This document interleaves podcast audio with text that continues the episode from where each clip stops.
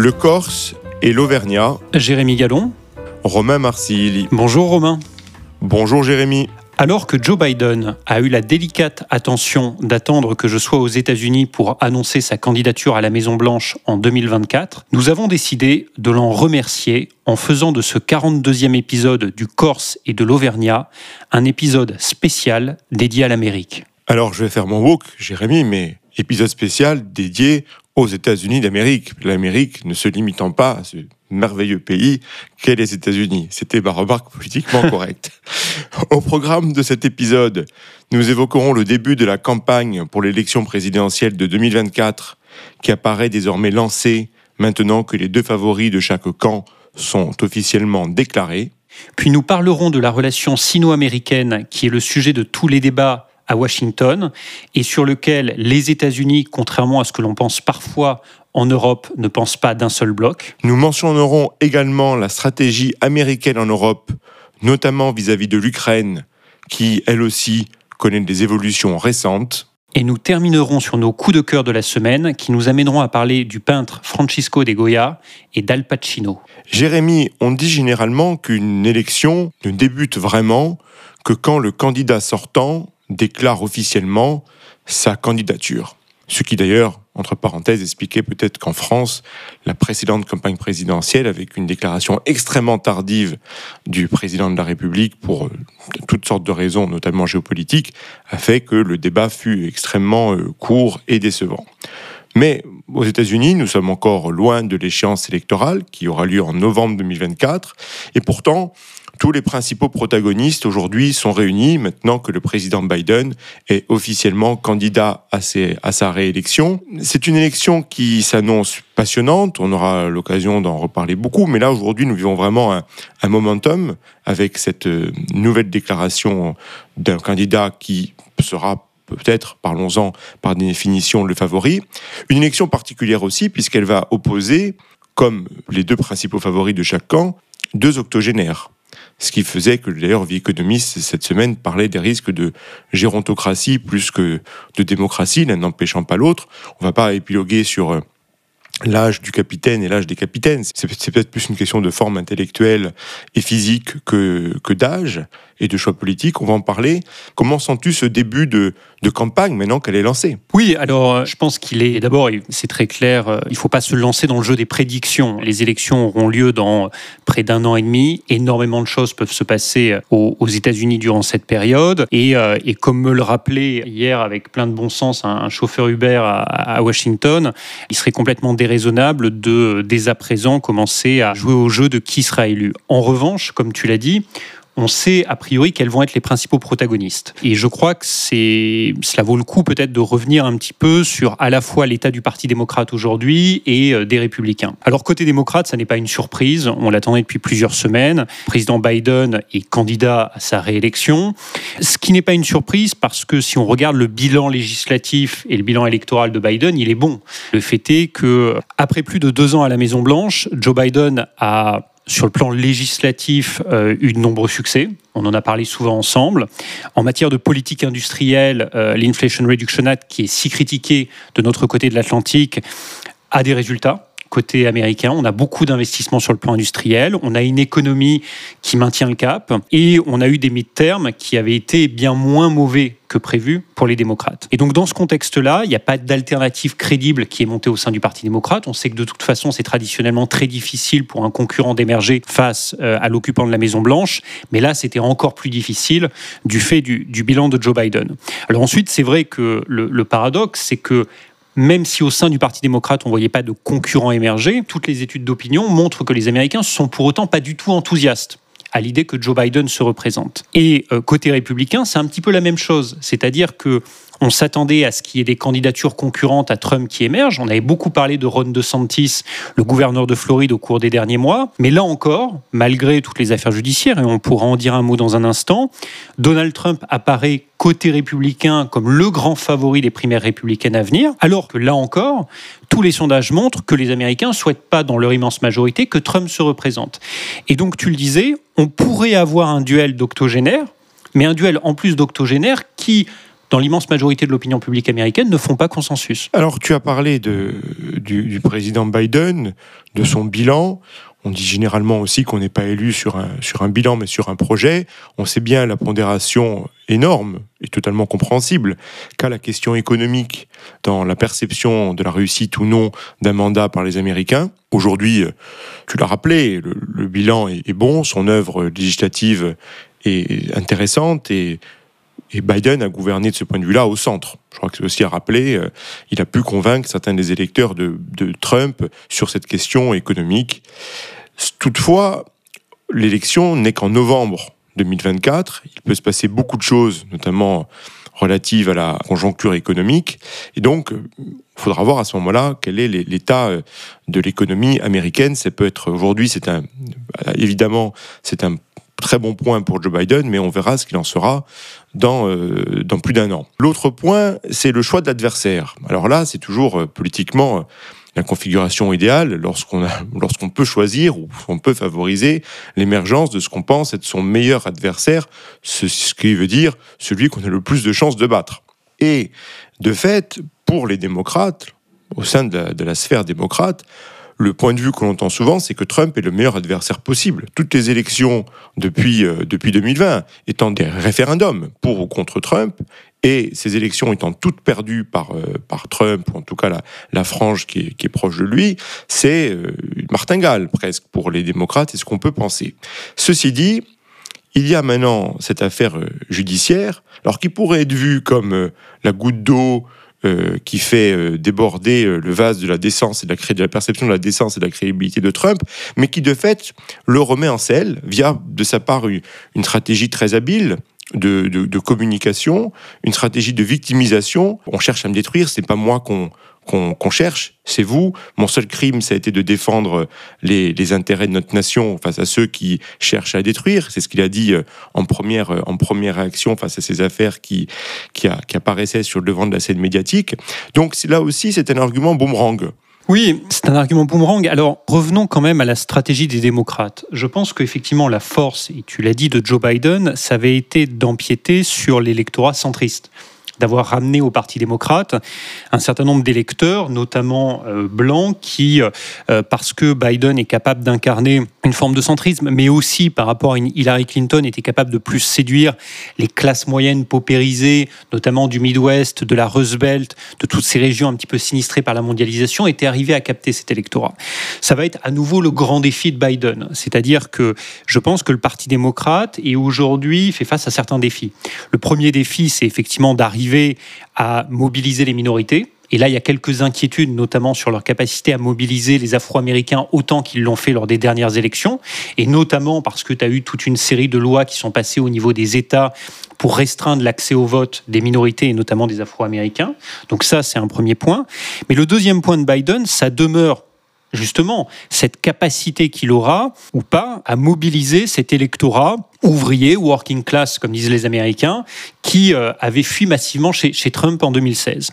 Et là-dessus, c'est pour ça que je mentionnais tout à l'heure la question de la réindustrialisation, parce qu'elle sera essentielle. C'est-à-dire que si cette population a le sentiment que Biden a recréé de l'emploi, a euh, eu une politique qui se concentre plus sur tenter de réparer les cicatrices de l'Amérique plutôt que constamment se projeter à l'étranger. Et je rappelle d'ailleurs que c'est la question industrielle, mais c'est aussi la question, par exemple, de la rénovation des infrastructures au niveau local.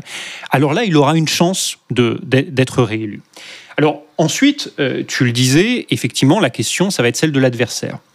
Euh, ce qui est frappant, c'est que tous les sondages montrent que Biden perdrait a priori contre tous les candidats républicains, sauf un, Trump même si, là encore, il y, a beaucoup d'incertitudes. Alors, Trump, c'est un petit peu, euh, je pense, pour l'establishment du Parti républicain, la pire des, des solutions. Et d'ailleurs, il est frappant de constater que beaucoup de figures du Parti républicain ont pas caché le fait au cours des 6-12 derniers mois qu'elle préférerait un autre candidat que Trump, que euh, si elle pouvait voir un DeSantis ou une autre figure conservatrice plus modérée, plus rigoureuse, plus sérieuse émerger, elle le soutiendrait. On a même vu Fox News, qui avait été une machine de guerre pour Trump pendant longtemps, prendre ses distances avec Trump. Euh, d'ailleurs, la semaine dernière, Tucker Carlson, le présentateur vedette de Fox News, qui avait été un peu la voix de Trump pendant longtemps, a été viré euh, du jour au lendemain de Fox News pour des, questions de harcèlement en interne.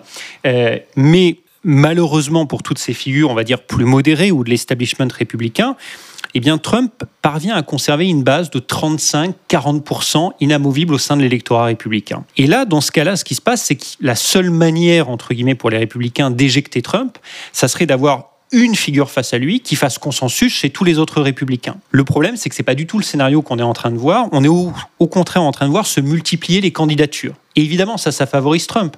Parce que lui, ayant 35 à 40% des voix, si ensuite les votes des républicains se divisent entre un DeSantis, par exemple, à 25, une Nikki Haley à 5 ou 10, un Mike Pence à 5 ou 10, etc., etc., eh bien, il passera. Surtout que les primaires républicaines, et ça, il faut le rappeler, c'est souvent sur le principe, ce que les Américains appellent le winner takes all, c'est-à-dire que c'est celui qui est arrivé premier qui prend tous les délégués d'un État.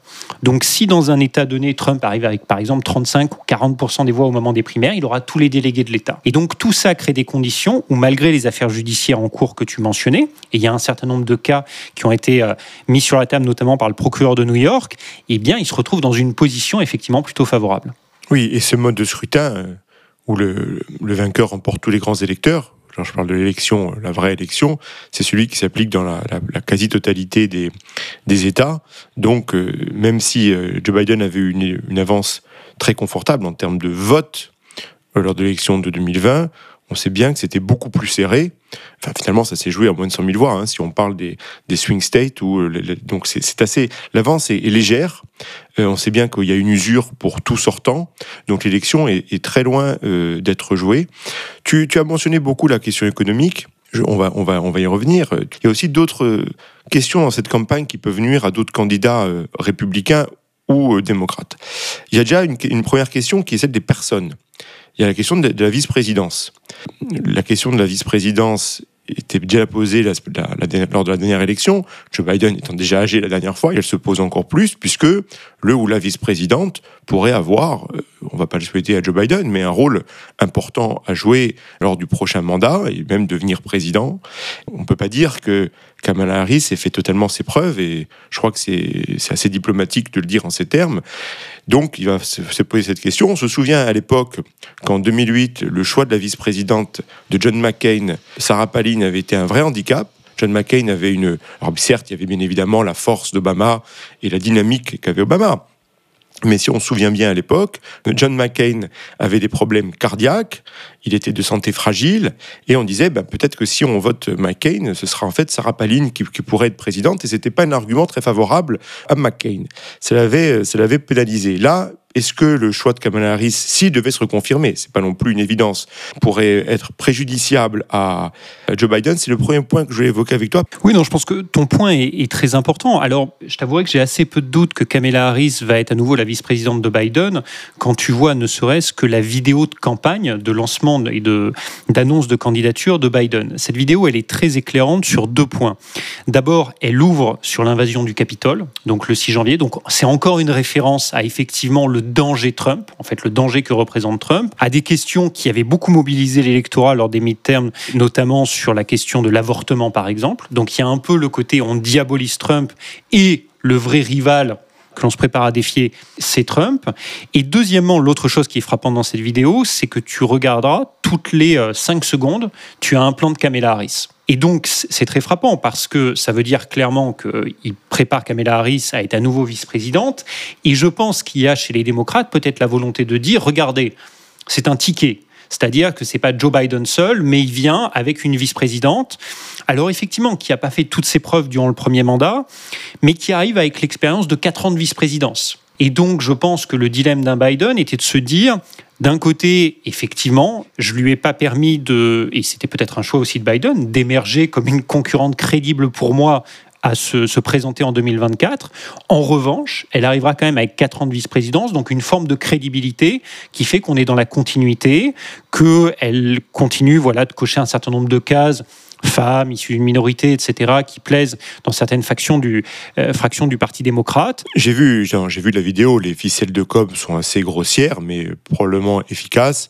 Let's finish the job, finissons le boulot. En gros, d'écarter la menace, euh, la menace Trump. Et bien sûr, on voit beaucoup la vice-présidente Harris.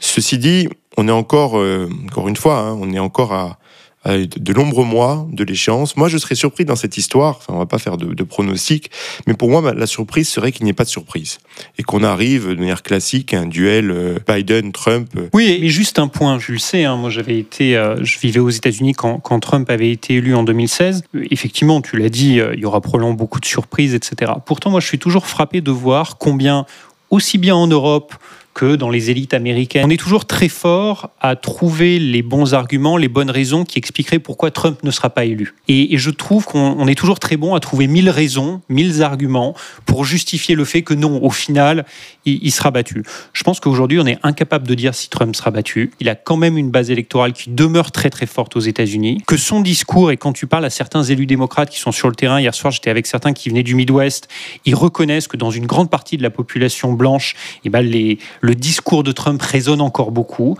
que beaucoup d'Américains, malgré la bonne situation économique, continuent à peiner à boucler les fins de mois. Je parlais hier, par exemple, avec un congressman de l'Illinois qui disait que les tickets alimentaires, ou l'équivalent des tickets alimentaires, il n'en a jamais autant distribué dans sa circonscription qu'aujourd'hui. Eh bien, chez tout cet électorat, évidemment, le discours de Trump qui consiste à blâmer les minorités, à jouer notamment sur la théorie du grand remplacement, qui était aussi portée par Tucker Carlson, ça résonne toujours beaucoup. Et donc ça, je pense que les Européens devraient quand même pas le sous-estimer. C'est pour ça, il y a deux thèmes que tu as esquissés, deux thèmes que j'appelle épouvantail, dans le sens où ce sont des questions qui sont réelles, qui sont importantes, mais qui ont la principale vertu d'effrayer le camp d'en face et de d'exciter les partisans. Deux questions qui sont l'avortement et le wokisme. Alors l'avortement, c'est l'épouvantail, c'est ce qui peut mobiliser, on va dire, l'électorat démocrate il y a quand même une, véritable question euh, sur l'avortement, surtout depuis que la Cour suprême a renversé euh, l'arrêt Roe versus Wade. On voit que ce n'était pas qu'une question juridique, c'est une question, un cas concret pour des centaines de milliers de femmes aux États-Unis, euh, puisque certains États, souvent républicains, se sont engouffrés dans la brèche pour restreindre, souvent de manière considérable, les droits à l'avortement. Euh, et puis pour ceux qui ne l'ont pas encore fait, un, un, État comme la Floride, on se rend compte que là où c'est toujours assez possible, il, il commence à avoir un, on va dire des, migrations. Je ne vais pas vais pas employer le mot, de tourisme étant donné la, la, gravité du sujet, mais des femmes qui vivent dans des États où l'avortement est de fait quasiment euh, interdit, en tout cas fortement euh, empêché, qui décident d'aller avorter dans des États, euh, on va dire, où les conditions sont plus libérales. Et justement, la Floride était un État où jusqu'à présent les conditions étaient plus libérales, donc il y avait beaucoup de femmes qui venaient avorter en, Floride, et, la Floride, et le gouverneur de Sanctis a, a pris cette décision, a, signé une loi qui interdit les, interruptions volontaires de grossesse, sauf cas vraiment extrêmes de type viol ou autre. Donc ça, c'est quand même une question qui, on voit, n'a pas porté chance sans rentrer dans le fond, à, à, des sanctis, puisque sa cote euh, diminue. L'élection, bien sûr, ne va pas se jouer sur l'avortement, mais on voit que c'est une question aussi surprenante que cela puisse paraître, qui, en 2023-2024, peut redevenir centrale, parce qu'il en va euh, d'un droit euh, fondamental des femmes qui pourraient ne pas voter républicain, quel que soit le candidat, notamment pour cette raison. L'autre question, dans là, je prends le, la, symétrique, c'est euh, celle du wokisme, qui est une vraie question. Alors certes, parfois il est de bon ton chez certains intellectuels de dire que le wokisme n'existe pas, que c'est qu'une vue de l'esprit. Non, de fait, c'est une sorte de totalitarisme intellectuel qui euh, brille particulièrement euh, dans les universités, qui fait appel à, des sentiments je veux dire, de, déconstruction, de volonté de déconstruction, d'annulation de l'histoire, de réécriture de l'histoire, et de fait, qui crée un, sentiment très fort d'insécurité culturelle.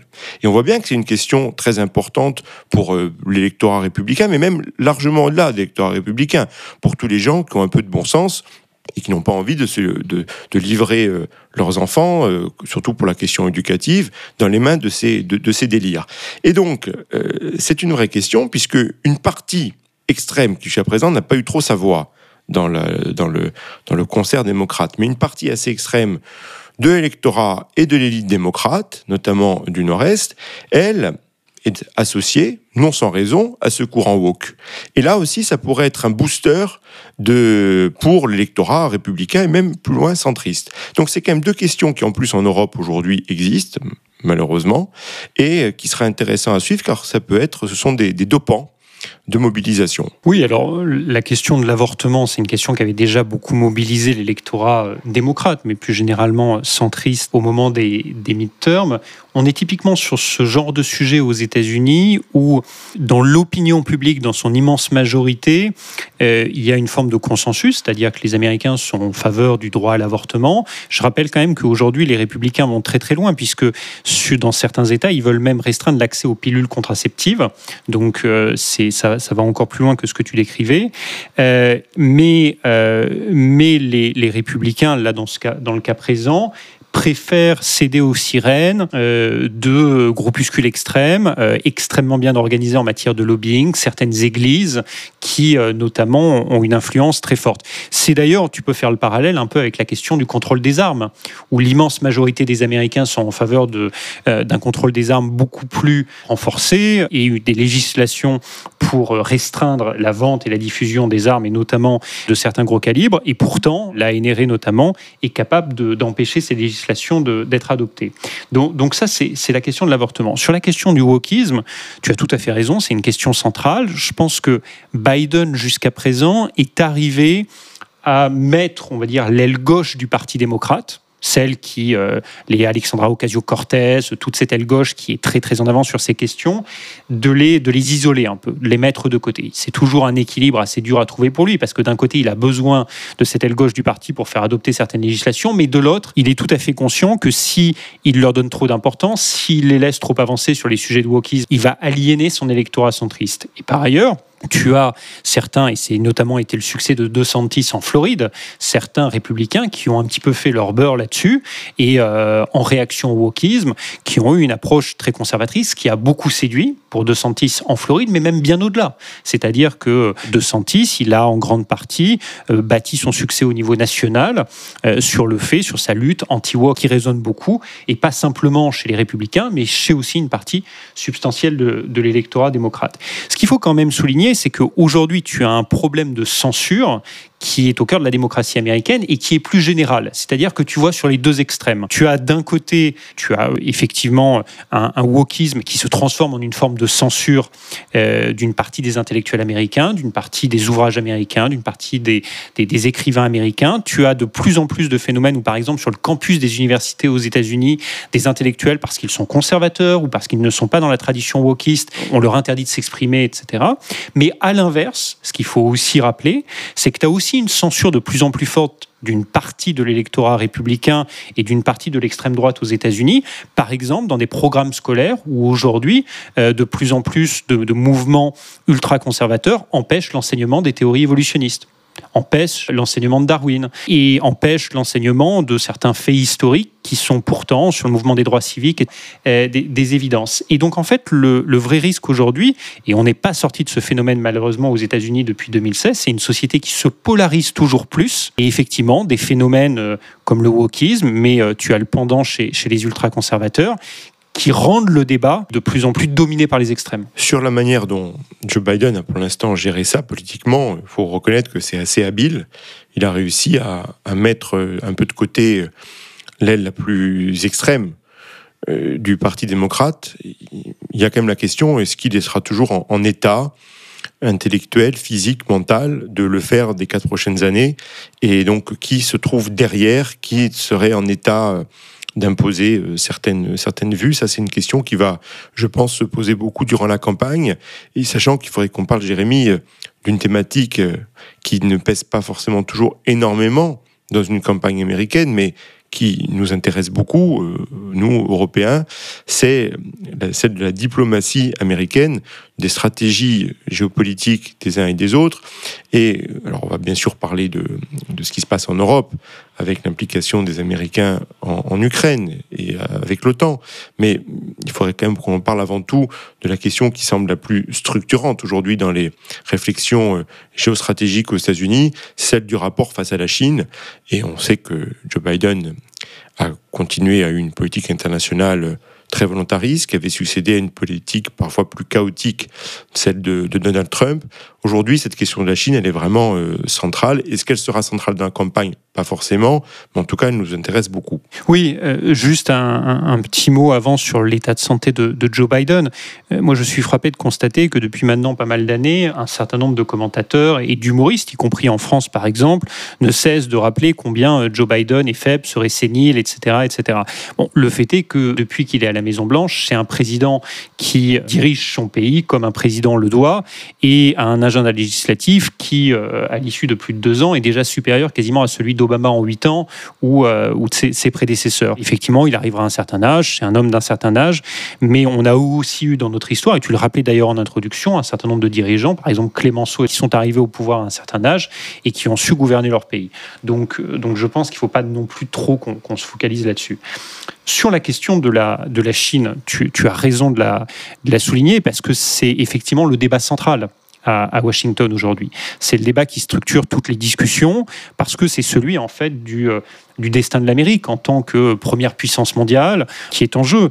On a souvent l'impression aux États-Unis que la classe politique américaine aurait une vision monolithique de la question chinoise, avec une vision quasiment hystérique, avec une, Amérique qui serait dans une croisade morale par rapport à la Chine, telle que par exemple l'Amérique l'avait connue en 2003 avec, euh, avec l'Irak. Or, en fait, ce qui est intéressant d'observer, c'est qu'il y a des nuances très fortes au sein de la classe politique américaine. Si on regarde côté républicain tout d'abord, si je mets de côté on va dire les anciens républicains, c'est-à-dire un, parti républicain qui a quasiment disparu, celui des conservateurs modérés, de gens comme Henry Kissinger, Bob Zelig, Hank Paulson, qui était le secrétaire au Trésor sous George W. Bush, qui sont des pragmatiques, qui connaissent bien la Chine, qui appellent à une vision nuancée sur la Chine. Le parti républicain tel qu'il est aujourd'hui, au Sénat, au Congrès.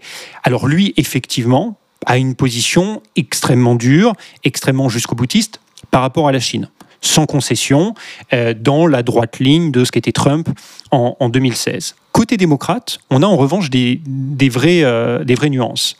On a au sein de l'administration Biden une position aujourd'hui d'absence de naïveté par rapport à la Chine. C'est très clair. Une situation de fermeté.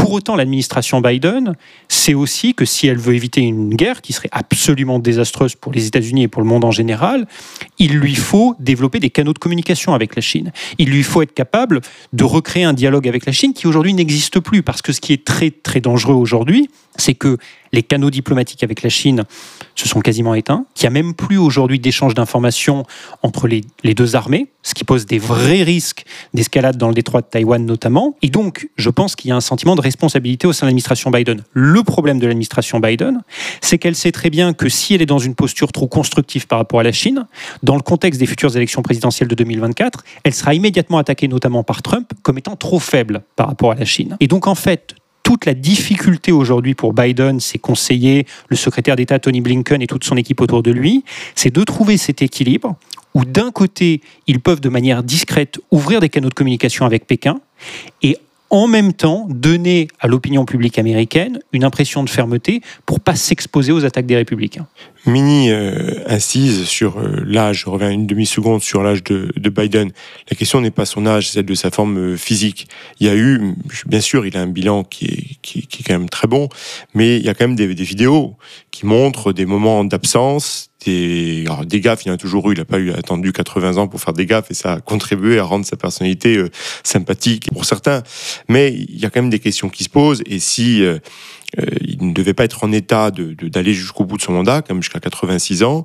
Je comprends que la question fasse débat quand même, et elle pourrait aussi d'ailleurs se poser sur Trump. Sur la question de la Chine, ce qui est intéressant en termes de, de symbole, c'est que on a l'impression qu'on n'est pas du tout dans la même configuration qu'à l'époque de, de la guerre froide. On est moins dans un rapport euh, moral, D'ailleurs, peut-être que c'est problématique, ça devrait être la question devrait davantage se poser, mais en tout cas, ça apparaît moins sur le devant de la scène. On est moins dans des accès de patriotisme euh, ultra affirmés, même chez les républicains. On est plus sur une question euh, très concrète et, et, presque, on va dire, aussi d'identité américaine, c'est-à-dire est-ce qu'on est toujours la première puissance au monde? Est-ce que nos emplois sont maintenus? Est-ce que notre industrie peut résister. On est sur des choses beaucoup plus concrètes que une bataille théorique de deux camps ou euh, une simple fierté euh, patriotique. Et ça, je trouve que c'est très intéressant.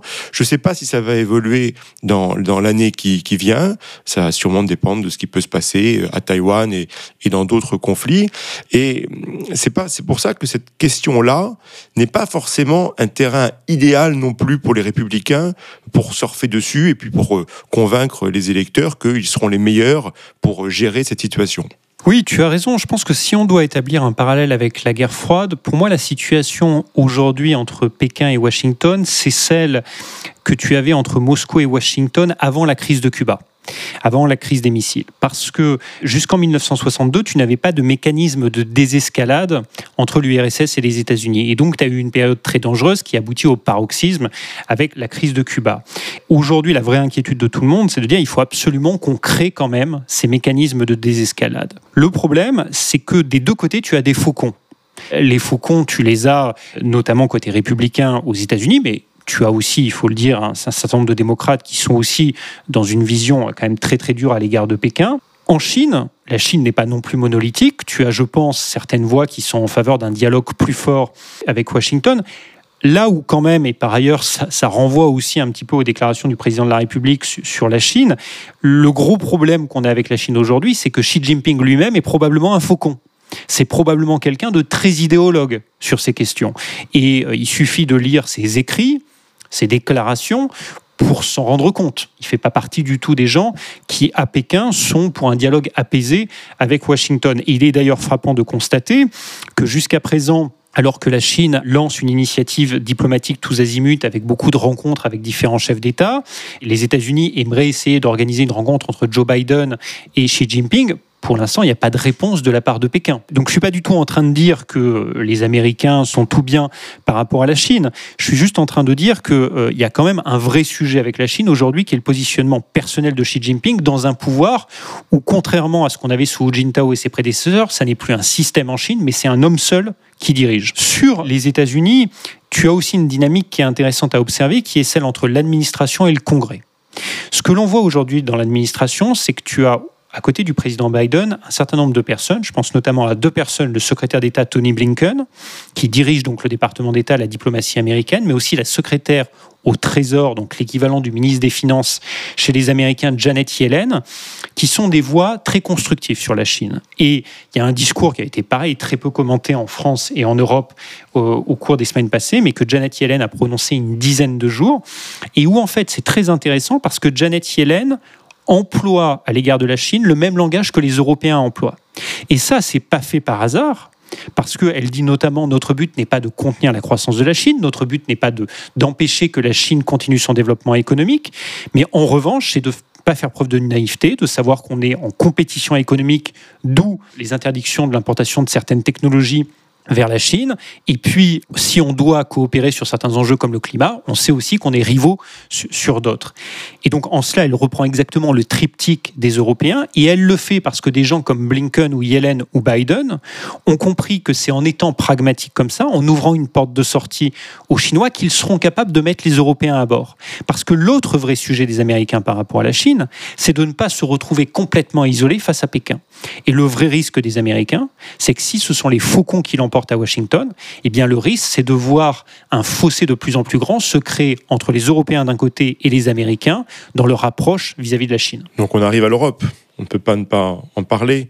Tu faisais référence aux, propos que je persiste à penser très malheureux d'Emmanuel Macron euh, dans son retour de Chine, d'autant plus dans un contexte où euh, tu as des faucons euh, au pouvoir en Chine qui ne comprennent que les, rapports de force. Donc je crois que ça, c'était aussi un des, points qui rendait ces déclarations vraiment peu pertinentes.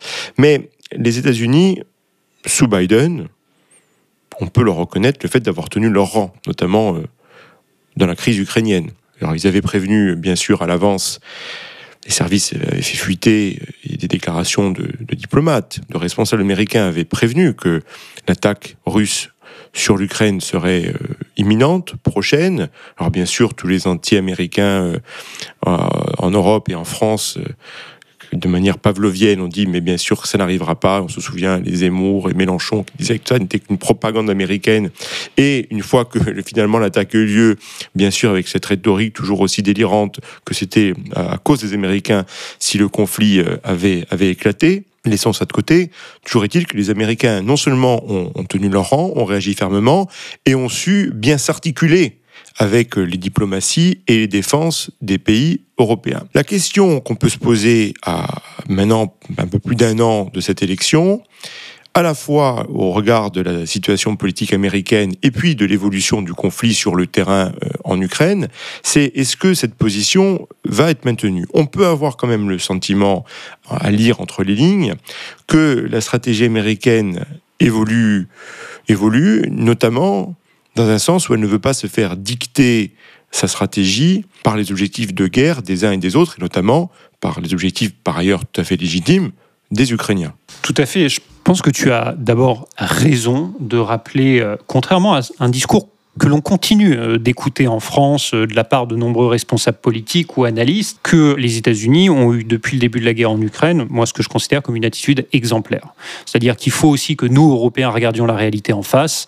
Si les Américains n'avaient pas soutenu militairement en termes de dépenses l'Ukraine comme ils l'ont fait, euh, l'Ukraine ne serait pas du tout dans la situation où elle est aujourd'hui et le risque pour la stabilité européenne, pour la sécurité de l'Union européenne serait beaucoup plus forte qu'elle ne l'est aujourd'hui.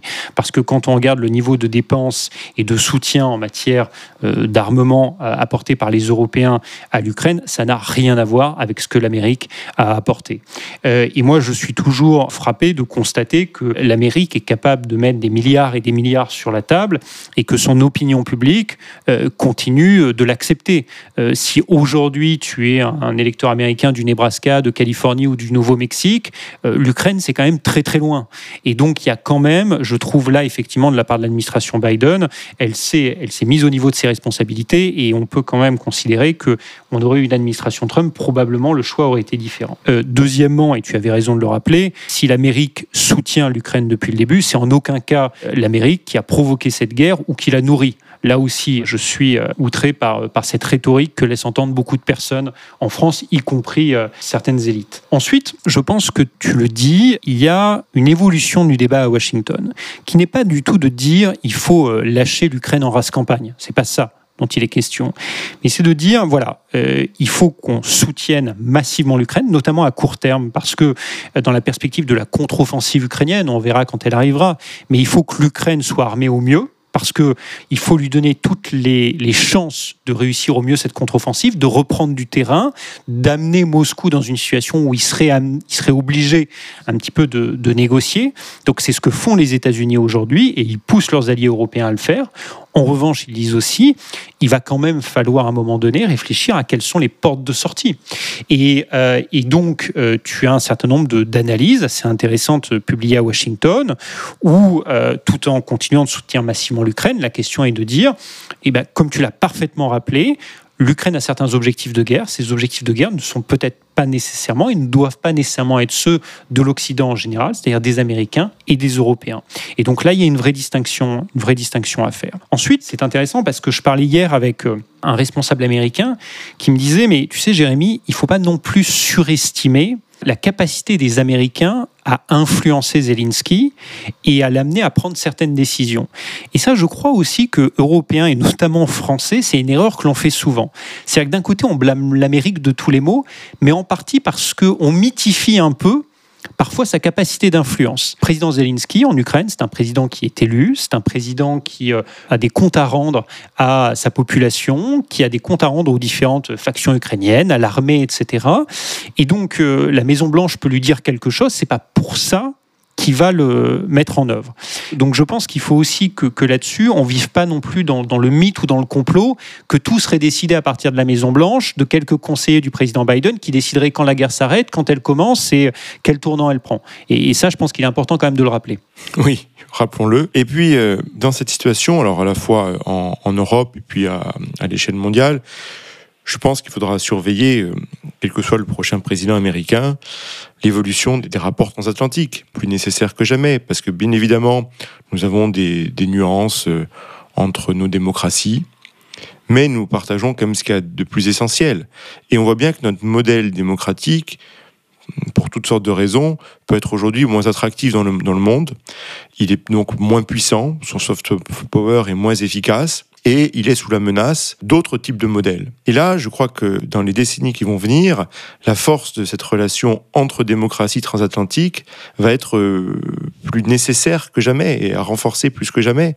Et donc, euh, espérons que la prochaine administration américaine continue à, s'intéresser à l'Europe. C'était un peu moins le cas sous la présidence Obama, par exemple. Il y avait eu euh, plus d'accent mis sur, sur la question pacifique ce qui se comprend, hein, bien évidemment. Mais aujourd'hui, je crois qu'il faut réinvestir cette question pleinement. Il se trouve que Joe Biden a des origines européennes dont il est euh, très fier. Il était euh, récemment encore, on en avait parlé euh, en, en, Irlande. Donc voilà, que ce soit lui ou un autre, il faut espérer que cette relation transatlantique se renforce et euh, c'est pour ça que moi je suis toujours un peu sceptique. Je veux pas en revenir aux propos d'Emmanuel Macron, mais lorsqu'on met des, on va dire des, des, des, coins entre nos pays et nos démocraties, parce que voilà, il peut y avoir des différences, mais on partage quand même ce qu'il y a, ce qu'il y a d'essentiel, et donc il faut, il faut s'unir. Alors, juste deux points. Je souscris à tout ce que tu viens de dire, mais, mais deux points qui m'ont frappé euh, dans les discussions que j'ai eues au cours des, des derniers jours à, à Washington. D'abord, c'est quand je demande aux Américains quel est aujourd'hui pour eux le, leader européen, ou tout du moins le, pays avec lequel ils voient comme un petit peu guidant l'Europe, ils disent mais euh, en fait tout le monde dit que le centre de gravité de l'Europe est en train de basculer à l'Est, mais les Américains ont quand même pas d'illusion par exemple sur le gouvernement polonais aujourd'hui au pouvoir. La Pologne est un grand allié, mais ils savent très bien que le gouvernement actuel en Pologne, populiste, ultra-conservateur, n'est pas vraiment un allié fiable. L'Allemagne, bah, il voit bien un gouvernement de coalition très faible, divisé, un Scholz qui peine à incarner euh, la moindre forme de leadership. président Macron, on est revenu sur ses précédentes déclarations, même s'ils reconnaissent que la France est un État membre clé et a une capacité à mettre des idées sur la table. Il y a parfois, effectivement, comme tu le disais, un manque parfois de cohérence, etc. Et donc, en fait, plusieurs de mes, euh, interlocuteurs américains m'ont dit que euh, ce qui les a frappés pour eux au cours des trois dernières années, c'est de voir combien l'Union européenne, a pris de plus en plus d'influence et de poids, notamment sur le plan géopolitique, mais aussi sur le plan de la défense. Nous, Européens, on passe notre temps à se plaindre du fait que l'Union européenne ne fait pas assez, mais il est intéressant de voir que pour les Américains, l'Union européenne progresse quand même à travers les crises, crise du Covid, crise de la guerre en Ukraine, très très vite. Et donc, pour eux, euh, Bruxelles devient un interlocuteur de plus en plus pertinent. Je trouve que ça, c'était une première tendance intéressante, on en pense qu'on veut, peut-être que ça fera râler en Europe, mais en tout cas, c'est vraiment une perception forte à Washington. Et deuxièmement, tu soulignais finalement la question du lien entre démocratie. Je pense que tu as raison de rappeler ce qui, nous unit des deux côtés de l'Atlantique, ces valeurs qui nous unissent. On avait aussi parlé, tu te rappelles dans le dernier épisode, finalement un peu aujourd'hui de l'incapacité de euh, pays comme les États-Unis et l'Union européenne à offrir quelque chose au Brésil, à une, démocratie comme le Brésil. C'est aussi une question qui se pose beaucoup à Washington aujourd'hui, c'est-à-dire qu'est-ce qu'on offre aux autres démocraties dans le monde? Et en fait, un ami américain me disait faisait ce constat lucide, il disait aujourd'hui tu es par exemple un pays comme le Sénégal ou le Ghana tu es une démocratie en Afrique, quel est ton intérêt, qu'est-ce que tu gagnes sur le plan géopolitique d'être une démocratie? Aujourd'hui, ni les États-Unis ni l'Union européenne leur apportent quelque chose pour être une démocratie. Et ils disent, si on veut être capable notamment de rivaliser face à la Chine et face au modèle alternatif, il faudra quand même qu'on réfléchisse de manière beaucoup plus structurée à si demain tu es une démocratie à travers le monde, qu'est-ce que tu as à gagner sur le plan géopolitique. Et je trouvais que c'était des réflexions intéressantes. Non, mais l'attractivité, euh, la séduction, ce n'est pas se draper euh, matin, midi et soir uniquement dans le discours des droits de l'homme. Ça, bien évidemment, ça ne marchera pas. Et puis, ce n'est plus du tout dans l'époque. Mais c'est là où quand même tout se tient pour euh, attirer. Il faut quand même euh, avoir certaines convictions dans sa capacité à le faire. Et c'est pour ça que je souhaite euh, surtout pas que les woke prennent le pouvoir à Washington, parce que s'il y a bien un courant de pensée qui nourrit la haine de soi, c'est bien ce courant-là. Et on ne peut pas être attractif lorsqu'on cultive uniquement la haine de soi, la repentance, et lorsqu'on veut oublier toute politique de puissance. L'enjeu, c'est de faire coïncider ces deux notions. En tout cas, c'était une, une discussion passionnante qu'on va continuer au fil des prochains mois sur les États-Unis parce qu'on va suivre euh, la campagne très attentivement. Mais c'est l'heure d'évoquer, comme chaque semaine, nos coups de cœur. Jérémy, toi, tu voulais parler d'un documentaire qui évoque Goya. Oui, je voulais parler d'un documentaire intitulé L'ombre de Goya de euh, José Luis López Linares, qui est sorti en 2022. Et c'est un film où l'on suit Jean-Claude Carrière pour son dernier voyage en Espagne sur les traces du peintre espagnol Francisco de Goya. Donc Jean-Claude Carrière, c'était un écrivain, un scénariste, un homme de théâtre qui collabora avec Louise Buñuel, mais aussi Peter Brooks, Milos Forman, Louis Malle, Jean-Paul Rapneau et, et bien d'autres. Et suivre Jean-Claude Carrière en Espagne, c'est suivre un grand monsieur, à l'œil pétillant, un conteur, un érudit.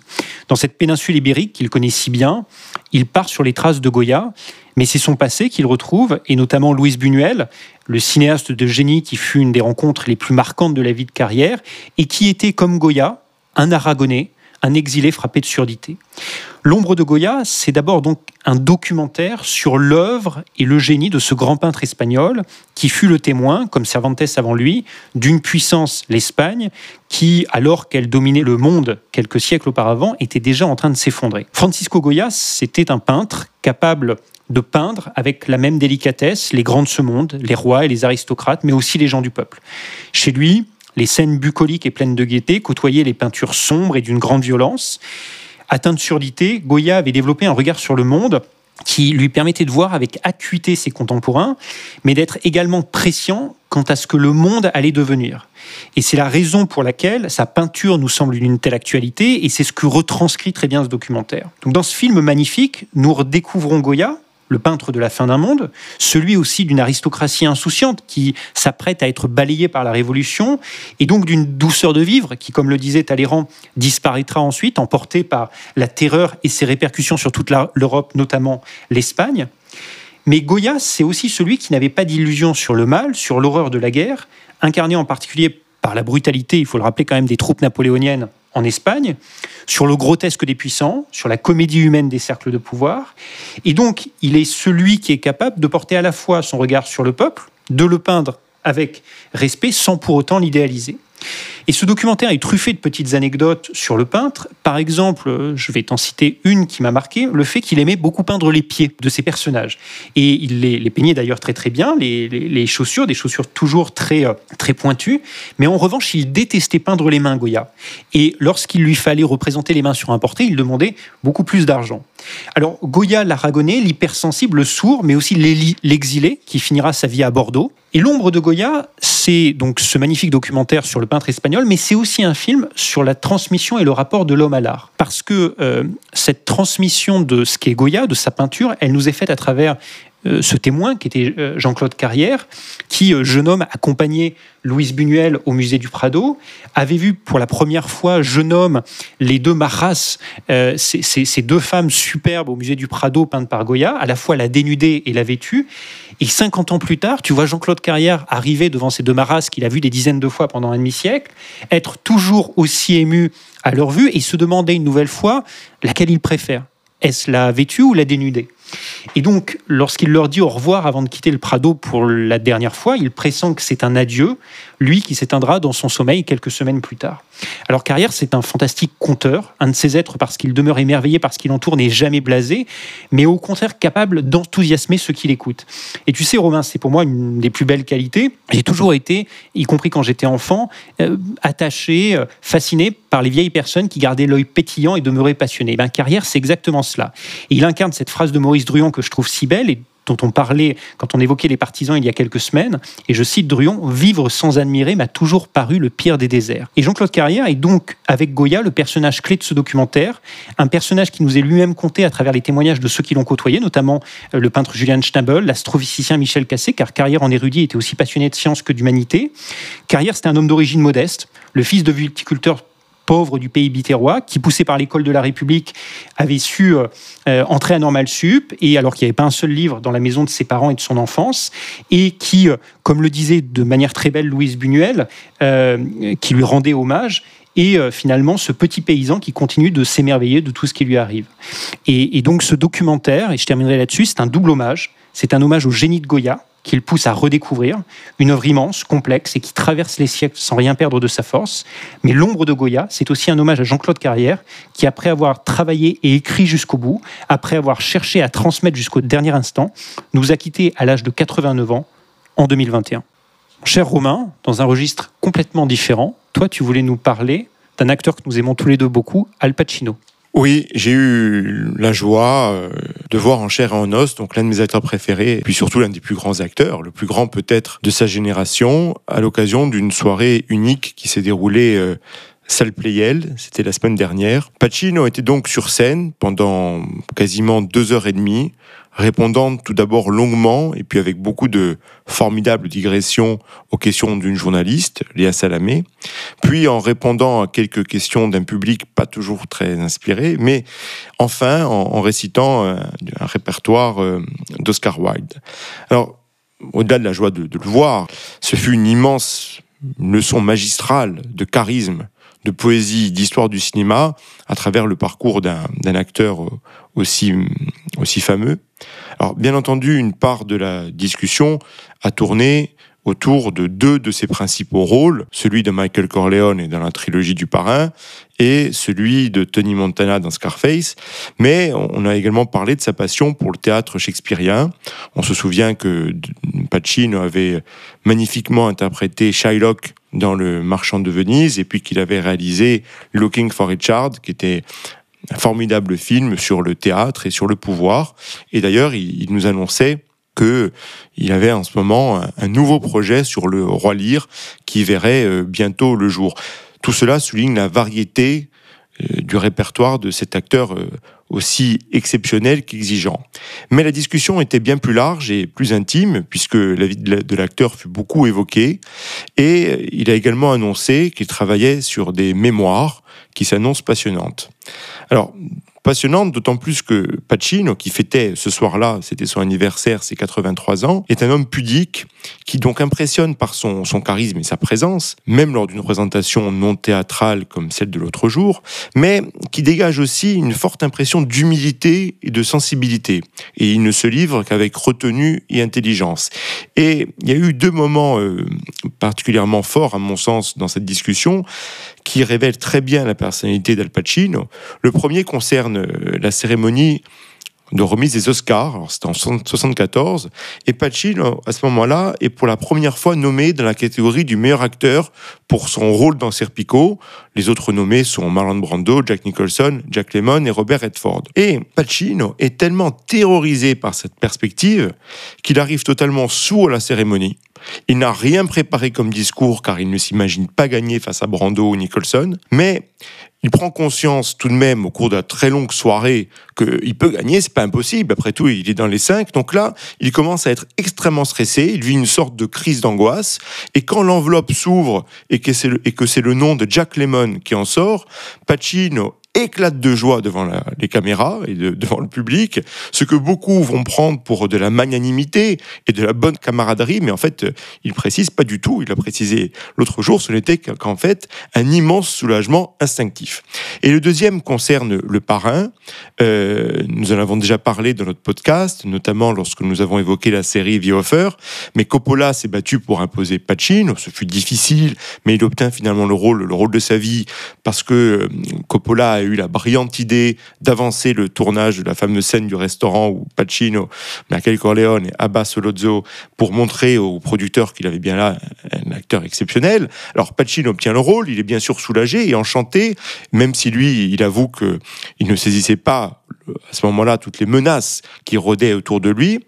Et incroyable, je, je l'ai appris, quelque temps après cette confirmation, lui-même apprend que son grand-père maternel avec qui euh, il avait grandi, était né à Corleone. Ça, c'est quand même incroyable. Il, était donc, il a des origines siciliennes, ça on le savait, mais même de Corleone. Et là, Pacino racontait sur scène qu'il aurait énormément voulu partager cette loi, cette, cette joie avec lui puis avec sa mère, mais malheureusement, ils étaient morts une dizaine d'années auparavant. Et lorsqu'on demande à Al Pacino quel est le, seul regret de sa grande carrière, euh, de, quel est le regret de sa vie, et eh ben en fait, il dit que le regret que les personnes qui lui étaient le plus chères, sa mère et son grand-père, avec qui il a grandi, ben elles sont décédées très jeunes, puisque lui avait moins de 25 ans à ce moment-là, et qu'ils euh, n'ont jamais pu voir le moindre de ses grands films. Et c'est ce qu'il raconte avec beaucoup d'émotion, et c'est ce qui rend euh, cette, cet immense acteur très attachant. Donc cette soirée en, en sa compagnie, Sal Playel, restera un très grand souvenir. Mon cher Romain, merci beaucoup d'avoir eu la gentillesse de partager avec nous ce moment et euh, effectivement la, pudeur et, et, le talent de cet immense acteur. C'est terminé pour cette semaine. Merci encore pour ce bel échange sur les États-Unis et non pas l'Amérique, comme tu l'as rappelé à juste titre au début de cet épisode. Et on se retrouve la semaine prochaine. À la semaine prochaine, de nouveau en Europe, Jérémy. À la prochaine.